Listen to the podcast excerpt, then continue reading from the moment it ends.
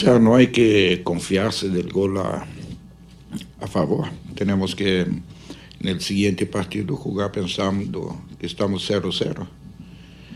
El partido de hoy, la verdad, como no tanto como esperaba, pensaba que el equipo de New York venía a proponer un poco más el juego, pero bueno, uno tiene que aceptar las posturas de cualquier otro equipo.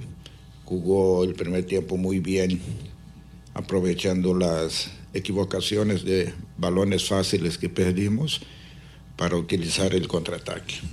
Segundo tiempo yo creo que controlamos mejor la pelota y bueno, logramos el triunfo al final del partido.